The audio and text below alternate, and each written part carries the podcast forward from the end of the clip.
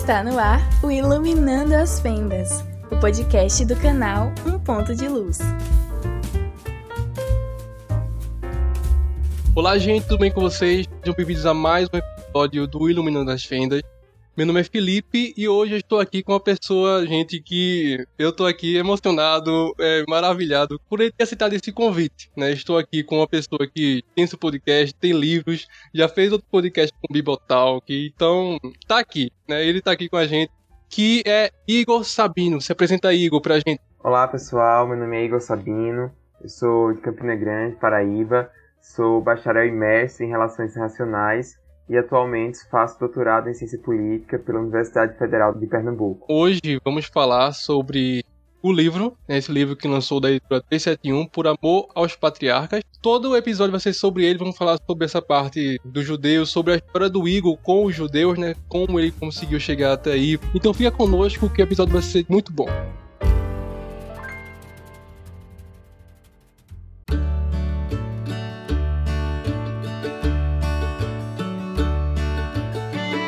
Igor, vamos, antes de começar a falar sobre o livro, né, sobre exatamente sobre o teu livro, vamos falar um pouquinho sobre você, né? Como foi que iniciou essa paixão pelo povo de Israel? Então, eu nasci em um lar cristão e desde cedo eu sempre tive muita familiaridade com o Antigo Testamento, né, com as histórias do Antigo Testamento. Minha mãe sempre leu muito para mim e eu sempre tive a curiosidade de querer saber melhor como era que estava o Oriente Médio hoje, né? Eu tinha essa curiosidade muito grande de saber como era que aqueles cenários que eu lia das histórias do Antigo Testamento estavam nos dias atuais. Né? Então queria saber se o Egito atual era igual ao Egito de Moisés lá, dos faraós. E eu sempre fazia muitas perguntas à minha mãe sobre isso, sempre tive esse interesse em arqueologia, em coisas nesse sentido. E quando eu cheguei na hora de fazer a, a minha escolha profissional na faculdade, né, com 16 anos, eu já sabia né, um pouco sobre o que estava acontecendo no Oriente Médio, até porque foi no ápice da Primavera Árabe, em 2010, 2011. E eu conheci, né, ouvi falar sobre a situação dos cristãos do Oriente Médio, sobre o sofrimento deles, as violações à liberdade religiosa dos cristãos naquela região, e por isso que eu decidi fazer Relações Racionais. Na verdade, o que eu sempre quis fazer foi estudo do Oriente Médio, que é um, um bacharelado que não tem no Brasil, só tem nos Estados Unidos e na Europa, e o mais próximo disso seria fazer letras árabe ou hebraico, mas não era uma possibilidade, aqui esses cursos aqui em São Paulo e no Rio de Janeiro. Então fui fazer relações internacionais, mas já cheguei no meu curso muito decidido a estudar Oriente Médio, a estudar liberdade religiosa, estudar religião, essas temáticas. E quando a gente começa a estudar Oriente Médio, existe um, um elefante na sala, que é Israel. Não dá para falar sobre aquela região sem falar sobre esse conflito que é tão polêmico e que divide opiniões e paixões já há 70 anos, basicamente, desde quando Israel foi criado em 48. Então, eu comecei a estudar o conflito, já tinha uma visão um pouco mais familiar a Israel por conta dessa proximidade que para mim sempre foi natural com o povo judeu, por conta de ler o Antigo Testamento. Eu não tinha uma visão, como muitos evangélicos têm, de que Israel era o cumprimento de profecias bíblicas e essa coisa toda sobre o fim dos tempos, porque eu vinha de uma igreja presbiteriana, então teologicamente não havia tantas razões para eu me interessar por Israel, mas por conta disso eu comecei a querer saber mais sobre o conflito.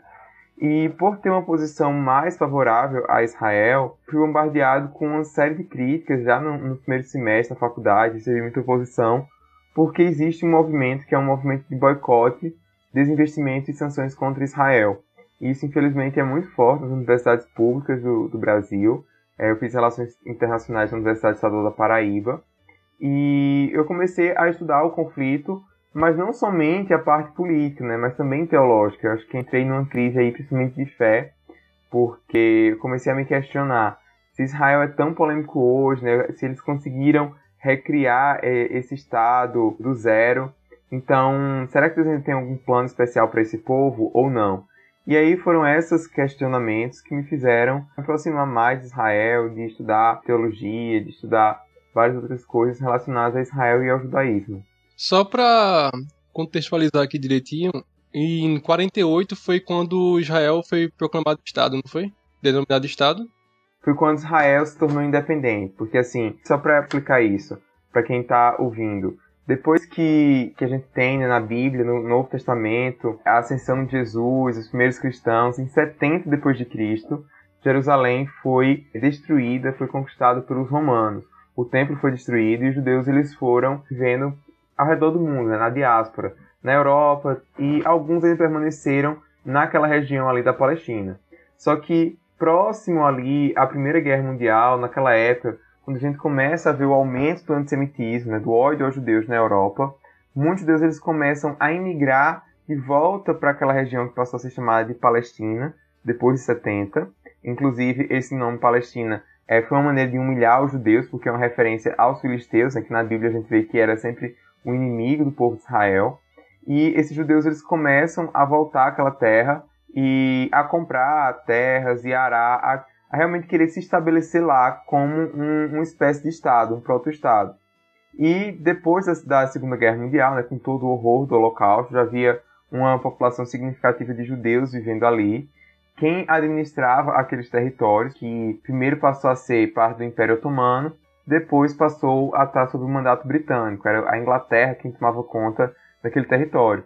E aí começou a haver uma série de conflitos entre os árabes e os judeus, já no início ali dos anos 1930, por aí, década de 30, e eles não conseguiram resolver essas disputas e quando é criada a ONU em 45, depois da Segunda Guerra Mundial, o mandato britânico passa essa responsabilidade para a ONU para que a ONU decida o que vai ser feito. Uhum. E aí a gente tem uma votação em 1947, inclusive o Brasil deu o voto de Minerva, que defendeu a criação de dois estados, um estado palestino e um estado judeu. E aí a gente tem em 48, em 14 de maio, a declaração de independência de Israel, que acabou levando à primeira guerra. Né? O estado palestino ele nunca se concretizou, e aí quando a gente tem esse conflito que perdura até hoje. Entendi.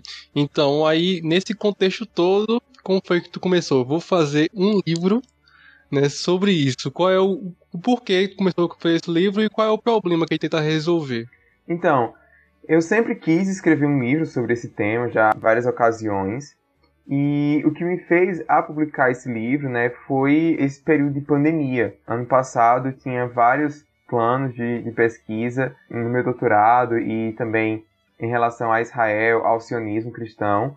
Eu iria para Israel, iria passar um tempo nos Estados Unidos pesquisando sobre isso e não deu certo. Então eu quis aproveitar esse momento que eu estava em casa para produzir algo, né, para colocar no papel todas as experiências que eu vinha vivendo já há alguns anos, uhum. não só experiências pessoais, mas também questões políticas, de entender, até porque o, o meu principal objetivo com o livro é educar os cristãos brasileiros sobre a importância do Estado de Israel e também sobre o combate ao antissemitismo. E a gente viu durante a pandemia um aumento significativo do antissemitismo, inclusive no Brasil. Então, teve também esse objetivo pedagógico de explicar isso, educar os cristãos brasileiros quanto a essas temáticas. Tem duas palavras que eu vou perguntar para tu o significado, para deixar bem claro assim, sobre o que é que tá falando, que é antissemitismo, tu acabou de falar e citar, e sionismo. Tu pode definir essas duas para a gente conseguir entender e contextualizar no teu livro? O sionismo é o ódio aos judeus, é basicamente isso, né? esse é um termo que surgiu já há algum tempo na Europa, tinha muito mais a ver com relação ao ódio étnico aos judeus. A gente vai ter o ápice do antissemitismo na, na Segunda Guerra Mundial, né, com a ascensão de Hitler, o Holocausto, mas era algum fenômeno que infelizmente já vinha antes disso. O Holocausto ele não surgiu do nada. E, inclusive, uma das causas para o antissemitismo, infelizmente, foi a teologia cristã, né, a chamada teologia da substituição, essa ideia que foi propagada durante muitos anos e que infelizmente ainda hoje também é bastante comum em alguns círculos cristãos, de que a igreja substitui Israel, e que os judeus eles são responsáveis pela morte de Jesus, eles são deicidas, como eles falavam, e por isso eles tinham que ser perseguidos e mortos. Então isso é o que a gente entende por antissemitismo. Existe uma, uma conceituação hoje da Aliança Internacional para a Memória do Holocausto, que afirma que o antissemitismo é você expressar por meio de ações ou de opiniões algum tipo de ódio, de oposição aos judeus quanto um grupo, simplesmente porque eles são judeus, né? ou a indivíduos ou a uma totalidade de judeus. Já o sionismo nada mais é do que o um movimento nacionalista judaico. É essa ideia de que os judeus eles são um povo nativo do Oriente Médio, eles têm uma ligação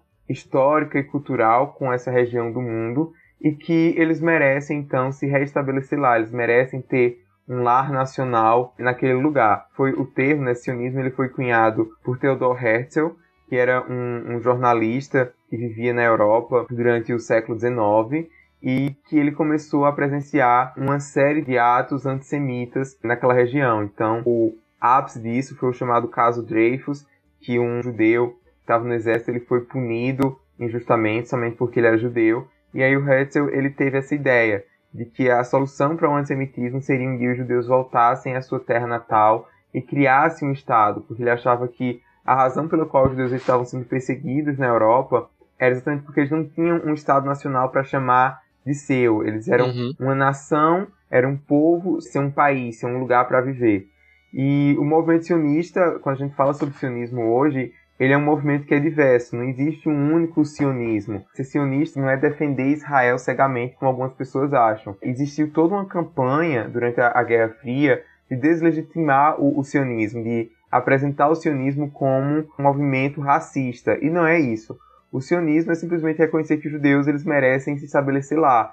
Então a gente tem sionismo de esquerda, a gente tem sionismo de direita, a gente tem sionismo marxista, a gente tem um sionismo que é religioso, tem um sionismo que é baseado em motivos cristãos, tem um sionismo que é religioso por conta de questões judaicas e por aí vai. Né? O fato é que hoje Israel ele é um estado, é uma realidade e é muito difícil então você se opor a esse estado sem se opor diretamente ao povo judeu. Porque se você destrói Israel, você, pode, você pede o fim desse Estado, seja por conta que você acredita que houve injustiças na sua, no processo de criação, ou porque você discorda de algumas políticas adotadas pelo Estado de Israel, você está querendo que os judeus eles percam o seu país. E aí eles vão para onde? Essa população judaica que vive lá vai viver onde? Uhum. É, o que é que vai ser feito? Então eu acho que hoje um dos grandes problemas do antissemitismo é porque ele acaba se manifestando por meio do antisionismo. As pessoas elas têm um ódio contra o povo judeu e elas expressam isso por meio do ódio a Israel. Existe esse padrão, muitas vezes, que é aplicado a Israel, de crítica, de, de condenação, ele não é aplicado a nenhum outro país. Se a gente for ver, vários países tiveram atrocidades foram cometidas no seu processo de criação. É, no caso do Israel, o principal problema foi o deslocamento forçado de cerca de 600 mil palestinos. Porém, ao mesmo tempo, a gente não pode esquecer que houve cerca de um milhão de judeus que também foram expulsos de países árabes, de países uhum. muçulmanos ali do Oriente Médio. Então, é uma história muito mais complicada. A gente não pode querer negar essa realidade atual por conta de erros do passado. Até porque isso aconteceu até mesmo com o Brasil. Crimes foram cometidos quando o Brasil foi formado e vários outros países. Do mesmo jeito que você não pode pedir o fim do Estado de Israel porque você discorda de determinada política pública. A gente precisa fazer essa diferenciação. Né? Eu hoje não tenho nenhum orgulho do atual governo brasileiro, por exemplo. Eu acho que existe uma série de políticas que estão sendo postas em prática no Brasil que são condenáveis, que são assim abomináveis.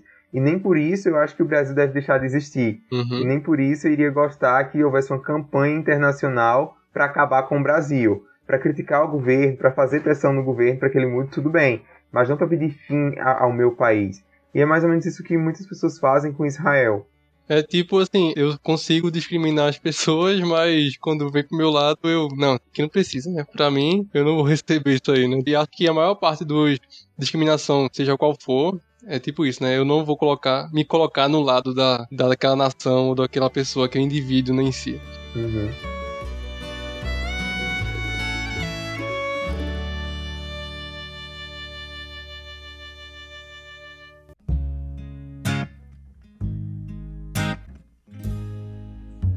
Num livro também fala sobre isso aqui, que é a parte dos judeus messiânicos.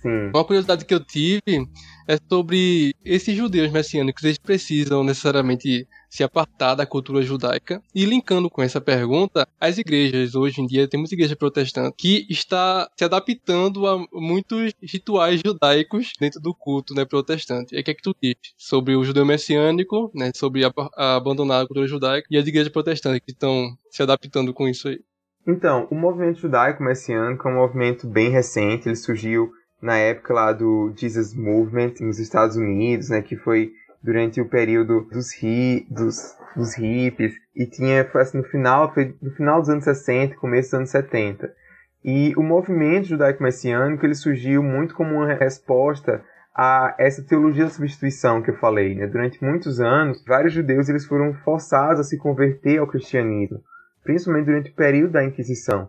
Então, aqui mesmo no Brasil, a gente tem um fenômeno dos chamados cristãos novos, que eram aqueles judeus que eram convertidos à força ao cristianismo e que não tinham uma série de direitos respeitados, uma série de direitos não era assegurada e eram, lhes eram negados. Por conta disso, né, existe toda essa história de antissemitismo cristão que muitas vezes nós que somos cristãos não sabemos, não conhecemos, mas que é muito vivo na memória dos judeus. Né? Lutero, por exemplo, foi o pai da reforma protestante, mas ele foi um antissemita. Ele escreveu coisas antissemitas é, no final de sua vida. Uhum. Por causa disso, muitos judeus, eles ainda hoje, eles não conseguem aceitar essa ideia de que alguém pode reconhecer Jesus como Messias e continuar sendo um judeu. E aí esse movimento judaico-messiânico surgiu exatamente para tentar fazer essa ponte entre a igreja e a sinagoga. Em um primeiro momento, para falar de Jesus aos judeus, dizer aos judeus que é possível sim reconhecer Jesus como Messias e ainda manter a sua judaicidade. É isso, por exemplo, que os apóstolos fizeram, né? E, no mesmo tempo, mostrar para os cristãos evangélicos que quando um judeu ele se torna cristão, ele não precisa abrir mão da sua cultura, ele não precisa abrir mão da sua identidade. Do mesmo jeito que eu, ao me tornar cristão, eu não deixei de ser brasileiro, eu não deixo de ser brasileiro. Uhum. Então, esse judeu né, que se torna cristão, ele pode sim manter as suas tradições, ele pode ressignificá-las à luz de Cristo. Isso é um debate complicado, por quê? Porque entra na própria definição de quem é judeu. Né? Os judeus eles são um grupo étnico-religioso. Então, ser judeu não é só uma questão de etnia e também não é uma questão só de religião. É tanto uhum. que a gente uhum. tem judeus que são ateus. Então, eu acho isso totalmente compatível. Né? No, no âmbito acadêmico, a gente tem visto muito os estudos sobre o Jesus histórico, né? o N.T. Wright, o Webb Sanders. Eles têm resgatado essa ideia de que Jesus ele foi um homem judeu e que ele se importava com Israel e que para a gente entender a mensagem do Evangelho, a gente precisa também estudar o judaísmo do segundo século. Então eu acho que isso tem sido um desenvolvimento muito positivo, principalmente quando a gente vê essa relação judaico-cristã, quando a gente olha para o passado e vê os períodos em que houve perseguição dos judeus por parte dos cristãos e que houve controvérsia. Por outro lado, eu também acho muito preocupante o fato de que alguns cristãos que têm um amor sincero pelos judeus, têm um amor genuíno por Israel, eles acabam incorporando essas características judaicas no culto, nas suas liturgias. E isso aí eu acho que é uma forma de apropriação cultural. Eu acho que isso aí é um grande erro, principalmente porque Paulo fala sobre isso na carta aos Gálatas. Aquela é uma carta que Paulo estava escrevendo não aos judeus. Uhum. Paulo não estava proibindo os judeus étnicos da época dele de manterem as suas tradições, mesmo depois de reconhecer Jesus como Messias. Mas ele estava dizendo que os cristãos gentios não deviam fazer isso nós honramos a Deus, nós honramos o povo judeu quando nós permanecemos na nossa própria cultura, mantendo os nossos próprios rituais. Efésios fala que em Cristo é criada uma nova humanidade, composta por judeus e gentios. E para que isso aconteça, é necessário que os judeus mantenham suas características culturais e nós, gentios, mantenhamos as nossas características. Então, eu acho que é um grande erro nessa tentativa de querer amar os judeus a gente querer ser igual a eles. Isso é muito problemático. Tu acha que essa discussão que tem sobre a cultura e, e não, se pode continuar ou não, de acordo com a, com a igreja primitiva, quando estava querendo mostrar sobre circuncisão, não circuncisão, né, sobre fazer isso, não fazer aquilo. Tu, não sei se tu tá lembrando da, da passagem. Deixa eu tentar situar direitinho. É, foi o conselho de, de Jerusalém, que tem Atos Isso, 15, exatamente. Né? Exatamente essa passagem de Atos 15, é, ali o, o contexto que está sendo falado é que pessoas de outras nações, pessoas que não eram judias, quando elas se convertessem a Cristo, elas não precisavam se circuncidar, elas não precisavam seguir aqueles rituais judaicos como uma maneira de ser salvo. Uhum. É porque a salvação vinha por meio de Cristo. Cristo ele é um homem judeu, ele é o judeu perfeito na teologia cristã. Então, todos aqueles rituais judaicos que eram necessários serem feitos, Cristo já tinha feito e quando aqueles gentios se convertiam ao cristianismo, eles já se tornavam parte daquilo por meio de Cristo. Eles já recebiam isso por meio dele. Entendi, entendi.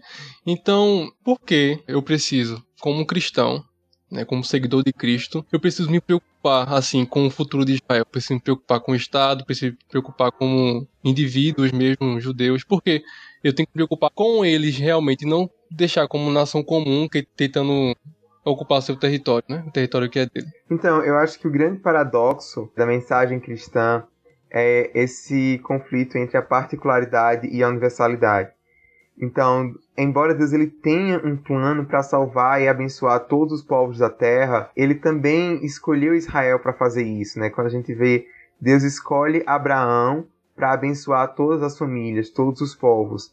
Então Deus, na sua sabedoria, na sua graça, enfim, a gente não, não consegue compreender e explicar, mas ele sente um amor especial pelos judeus. E isso não acabou depois que os judeus rejeitaram Jesus como Messias, né? depois que os judeus não reconheceram Jesus como Messias. Uhum. Pelo contrário, Paulo fala em Romanos 11, versículo 28 e 29, que os judeus eles são inimigos por causa do evangelho, mas eles são amados por causa dos patriarcas, por causa também dessas promessas que foram feitas a Abraão, a Isaac, a Jacó.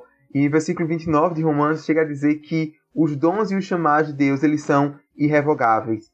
Então, as promessas que Deus ele fez ao povo judeu, elas não vão passar nunca, elas não vão mudar, independentemente se os judeus reconhecem Jesus como Messias ou não, porque isso é uma coisa que foi unilateral. Deus ele jurou por ele mesmo que iria abençoar, que iria amar esse povo.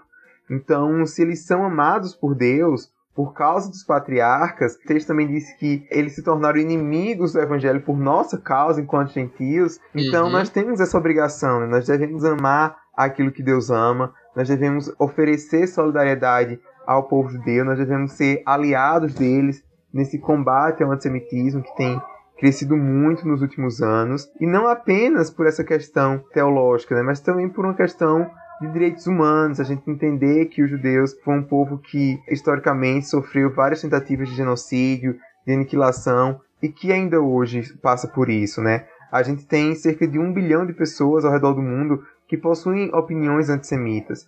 25% dos brasileiros têm algum tipo de preconceito contra os judeus, uhum. né? E isso não é normal, isso precisa ser combatido, isso precisa mudar depois de todo esse argumento que tu falou, né, sobre. Acho que alguém pode pensar assim: será que ele acredita que os judeus podem ser salvos sem crer em Jesus?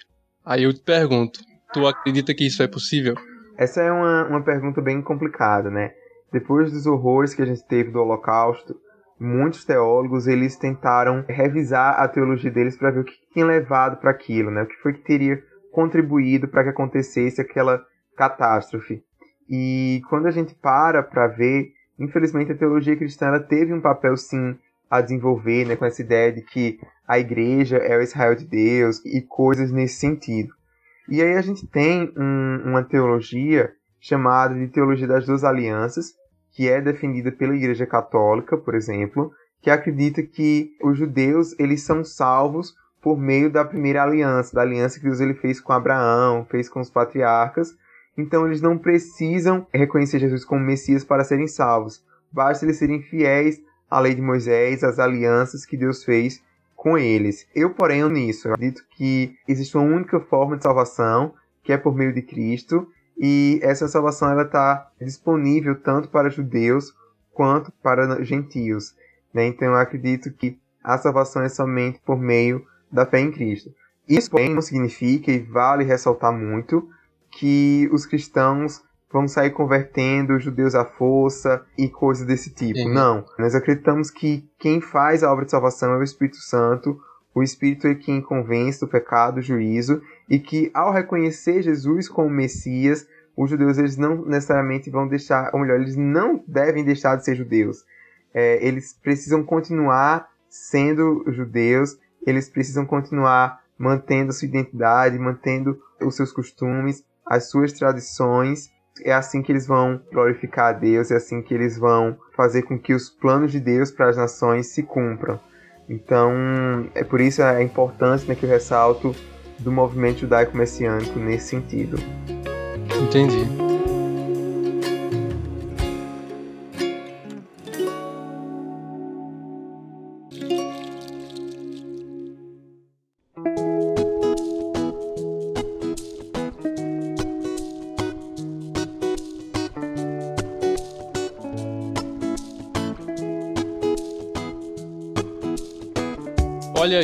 Tem algumas perguntas dos nossos seguidores do Instagram. Tem algumas que já foram respondidas, então já não vou perguntar. Uhum. Mas tem outras aqui que são bem interessantes. Essa primeira aqui, que eu acho que. Acho que muita gente já pergunta isso aí, que é bem, bem intrigante. Qual a diferença entre hebreus, israelitas e judeus? E por quê? Se, foi, se é o mesmo povo, se não é, e por que se chamaram assim? Então, existe muita discussão sobre isso, eu não tenho a palavra final, mas israelitas eram o povo dos hebreus, hebreus e israelitas é, eram um, um, sinônimo, né? Hebreus em relação à língua que era falada, que é o hebraico, né? os falantes da língua hebraica. E o termo judeu foi um termo que se tornou mais utilizado depois do exílio babilônico, né? Quando a gente vai ver quando os judeus eles voltam, o reino foi dividido. A gente lê isso na Bíblia, né? Havia o reino de Judá e o reino de Israel. E aí quando eles vão ao exílio, que volta os descendentes do reino lá de, que era onde ficava situado Jerusalém, e eles passam a ser chamados assim. Então, na própria Bíblia, a gente já vê esse termo para falar sobre os judeus. Mas é interessante, por exemplo, que em Romanos 11, Paulo usa como sinônimo tanto israelitas Uhum. como judeus, né? Então é importante ressaltar isso. O, o povo judeu que tá lá hoje em Israel, eles não são as, as 12 tribos mesmo, não, né? Só são um, o Judá e algumas tribos são todos. Existe muito debate sobre isso também, sobre essas 12 tribos, mas eu acredito que existem representantes de todas elas. É muito complicado a gente falar sobre isso hoje. E, sinceramente, não acho que isso é uma questão tão importante. O fato é que os judeus de hoje, eles têm uma ligação ainda com os da Bíblia, é o mesmo povo, e isso aí não, não cabe a gente ficar especulando. Então, tem uma aqui que é boa, que é os judeus são naturalmente rejeitados por várias nações diferentes ao longo da história. Por quê? Não existe hoje uma resposta central para o que é as causas do antissemitismo. Né? O antissemitismo, a gente precisa entender que ele não é somente um, um preconceito. Ele não é uma forma de racismo somente. Porque no racismo, as pessoas querem oprimir a outra raça, né, a outra etnia, porque se acha superior. Mas no caso dos judeus, as pessoas têm ódio porque têm medo. Né? Existe um quê de conspiração. Né? Os judeus eles mandam no mundo, os judeus mataram Jesus, os judeus fazem isso, os judeus fazem aquilo. Então, por medo, o judeu ele não pode, ele é tão perigoso que ele não pode simplesmente ser escravizado, por exemplo, ser subjugado como os negros foram escravizados. Eles precisam ser exterminados. Né? Então, isso que é a gênese do antissemitismo. Mas existem várias causas para esse ódio aos judeus ao longo da história. O rabino Jonathan Sachs, que foi um dos grandes rabinos da ortodoxia moderna, e faleceu no final do ano passado, ele afirma que antes os judeus eles eram odiados por conta da sua religião, no tempo da Inquisição, depois por conta da sua etnia, da sua raça, a gente teve aí o nazismo, o holocausto, e depois por conta do seu estado, que é o que a gente tem visto hoje muitas vezes com o antisionismo. Por que Jerusalém precisamente é dos judeus, se os árabes e turcos governaram a cidade por séculos?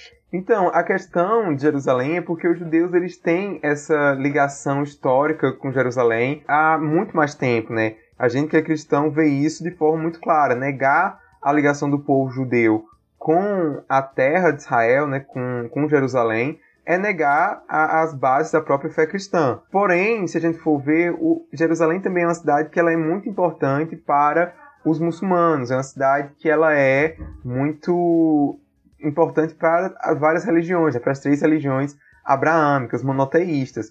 Mas por essa questão de dizer, ah, é também é importante para os, os turcos, para os árabes, porque eles já conquistaram.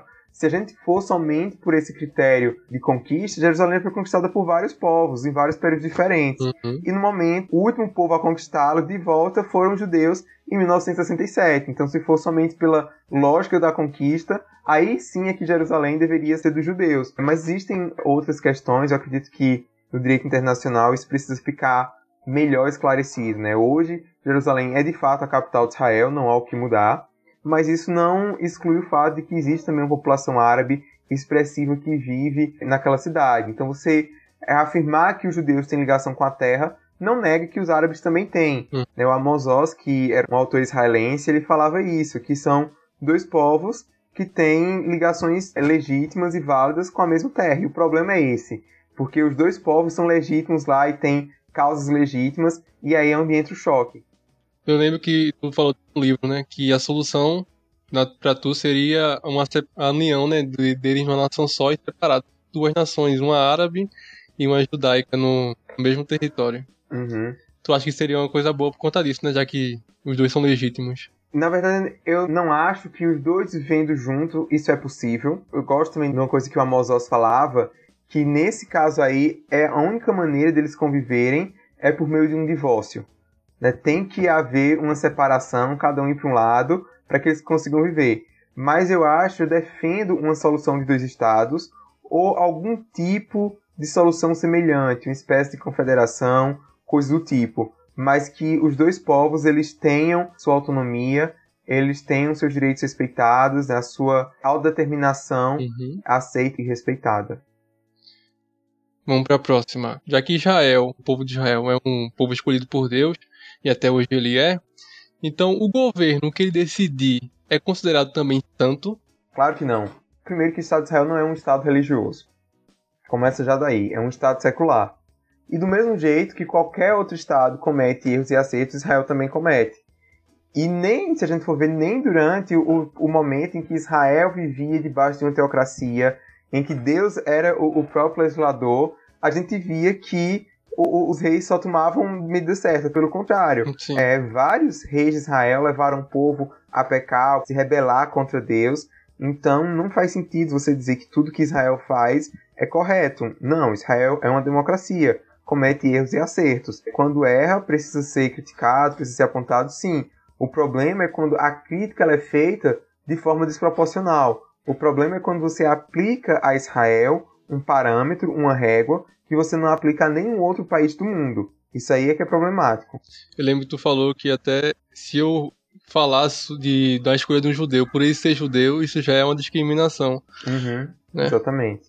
Como acabou a linhagem sacerdotal dos judeus? Ah, isso aí é algo que é muito difícil a gente falar, porque depois que houve a destruição do templo, o judaísmo ele teve que, que reorganizar.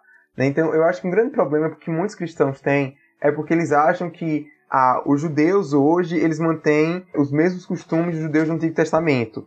Eles acham que os judeus hoje são iguais né, no sentido litúrgico e a religião judaica é igual ao Antigo Testamento. E não é. Do mesmo jeito que o cristianismo ele passou por transformações, passou por mudanças, o judaísmo também. Inclusive, existem vários tipos de judaísmo. Então, quando há a destruição do templo, a própria figura do sacerdote ela perde o sentido, porque não tem como se fazer sacrifícios. A gente vê que o judaísmo era uma religião que ela tinha a sua liturgia focada, centrada no templo, na realização dos sacrifícios, das festas, mas como é que isso vai ser possível na diáspora, sendo um templo? E aí é quando vai surgindo as sinagogas, é quando vai havendo é, essa mudança.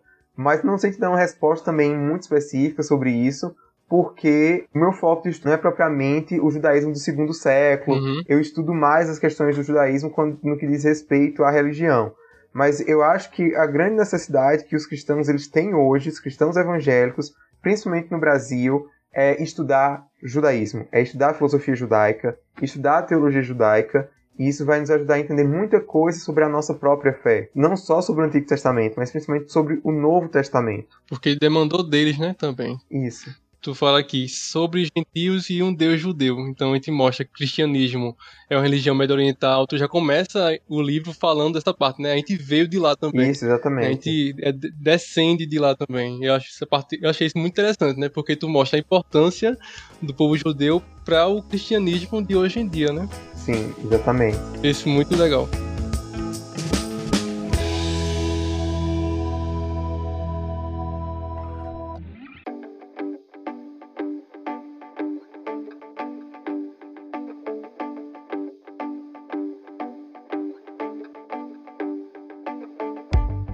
Igor, antes de finalizar, fala aí alguma coisa que tu acha que não pode faltar nessa conversa. Então, eu acho que, que o mais importante quando se trata sobre Israel, quando se trata sobre os judeus, é a gente entender que eles são o povo que deu a nossa fé. A nossa fé veio dos judeus. Né, o Evangelho de João fala que a salvação vem dos judeus. E Paulo, ele quando ele está escrevendo a carta aos Romanos, ele diz que nós que somos gentios, nós somos enxertados em Israel. E a gente não pode se tornar orgulhoso, se tornar presunçoso, se tornar arrogante contra os galhos que já estavam nessa árvore, aqueles que já estavam lá, que eram o fundamento.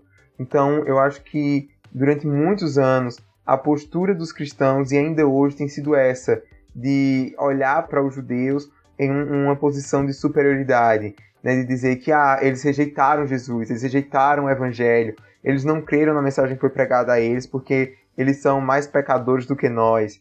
Né, uma coisa que me incomoda muito, por exemplo, é ver como que o termo fariseu ele é usado de forma pejorativa. Sempre que a gente quer falar que alguém é hipócrita, né, principalmente em um meio religioso, hum. fala que alguém é hipócrita, que alguém é legalista, que, que alguém tem uma vida incoerente, a gente fala, ah, essa pessoa é um fariseu, está agindo com farisaísmo. E isso é, é algo muito errado, porque mesmo na época de Jesus, Jesus ele não condenava os fariseus em si, ele condenava líderes religiosos fariseus. Imagina aí, se a gente pegar esses escândalos que a gente tem, infelizmente, de rodo no meio evangélico, de pastor uhum. é, adulterando, abusando sexualmente de mulher, lavagem de dinheiro, corrupção, e a gente usar o termo evangélico como sinônimo de algo que é ruim. Imagina aí, se a gente se eu vejo alguém que é desonesto, que mente, que rouba, e ao invés de chamar essa pessoa, por exemplo, de ladrão, eu chamo essa pessoa de evangélico. Uhum. Imagina aí como, como é que seria, como é que a gente iria reagir. Um político evangélico, não no sentido de que, ah, ele crê no evangelho, mas no sentido de que ele é corrupto. Isso não faz sentido. Então são estereótipos como esses que os cristãos eles têm sobre os judeus e que eles vão mantendo e alimentando durante séculos. E isso é algo que é, é muito prejudicial, né? É algo que a gente vê aí as consequências do antissemitismo, no nazismo, a gente vê no nosso dia a dia né, o crescimento do antissemitismo no mundo, sinagogas que são invadidas, né, como a gente teve em 2018, a Tree of Life em Pittsburgh, nos Estados Unidos, que um cara que se dizia cristão entrou atirando numa sinagoga. Então, assim, não dá mais para manter certas coisas. Isso não significa que a gente vai estar tá cancelando figuras do passado, que a gente vai estar tá vigiando linguagem, não, mas a gente vai simplesmente reconhecer que estereótipos contrários aos judeus foram propagados junto com a mensagem cristã e isso precisa mudar. Uhum. Mesmo se você não acreditar, né, que tipo que a gente é o novo Israel, que a igreja é o novo Israel, mas pelo menos ter o amor pelo indivíduo já é uma grande coisa. Não, isso, isso é, é uma coisa que eu tento mudar. A, a questão sobre a importância de Israel não é uma questão teológica. Não é, ah, eu sou pré-milenista, sou milenista, sou dispensacionalista. Não, não é isso. É um ensino bíblico, tá lá Romanos 11, 28 a 29. Deus ainda ama os judeus. Deus ainda tem um plano para esse povo. E a gente precisa amar aquilo que Deus ama uhum. e, e, apoiar aquilo que Deus apoia. Então, é, é, basicamente isso. A nossa fé veio dos judeus. Né? Não há espaço para um cristão ser contrário aos judeus. Não existe um cristão antissemita. Né? Claro, já existiu exemplos disso na história, ainda existem muitos cristãos que são, mas é uma contradição, é um oxímoro né? Quando a gente vai ver em termos de ideias, não dá, é incompatível, né? Jesus ele é um homem judeu. É muito importante a gente ressaltar isso. Jesus ele está hoje assentado ao lado do Pai no céu, como um homem judeu que foi circuncidado no oitavo dia de vida, uhum. que cumpriu toda a lei mosaica, que não abdicou essa lei, pelo contrário, ele disse que não veio para abolir a lei, veio para cumpri-la. Então o problema não é a lei de Moisés, né, mas a forma como alguns líderes religiosos do tempo de Jesus interpretavam isso precisa ficar claro na nossa mente, né? Que a gente segue um homem judeu. A gente adora o Deus de Israel. Uhum. Deus ele quis né, que o nome dele fosse atrelado. Ele, ele fez uma aliança com esse povo. Ele queria ser reconhecido entre as nações, entre todos os povos, como o Deus daquele povo, o Deus daquela nação, o Deus de Israel. Então, não dá para os cristãos ignorarem isso. Igor, muito obrigado por ter aceitado nosso convite, por ter conversado aqui sobre o teu livro, sobre esse assunto tão importante, que eu, eu acho muito importante, porque, eu vou falar a verdade pra tu, antes de ler o livro, eu não sabia de nada sobre o assunto. Né? E o livro, assim, abriu a mente pra, como tu fala no final, né, que esse livro vem abrir somente pra você pesquisar mais sobre isso, pra buscar mais sobre o assunto, e isso tá tá, abriu, me abriu para isso. Então eu sou um leitor aqui falando para você uhum. que abriu meus olhos para buscar mais sobre esse assunto. Então eu agradeço muito por estar tá conversando aqui conosco e falando um pouco sobre, sobre essa história tão, le tão legal, tão boa. Que bom, eu que agradeço. Fico muito feliz de ouvir isso. Que bom que você gostou do livro. Gente, muito obrigado por ter escutado até aqui. Se inscreva no mini curso do Igor. Para aprender mais, mais, muito mais sobre esse assunto, sobre política internacional. E além disso, siga ele no Instagram, siga a gente. Deus abençoe vocês, até a próxima, que vocês venham aprender a amar, né, acima de tudo, porque Deus é amor, né, então que venhamos realmente pegar o verdadeiro evangelho. Amém.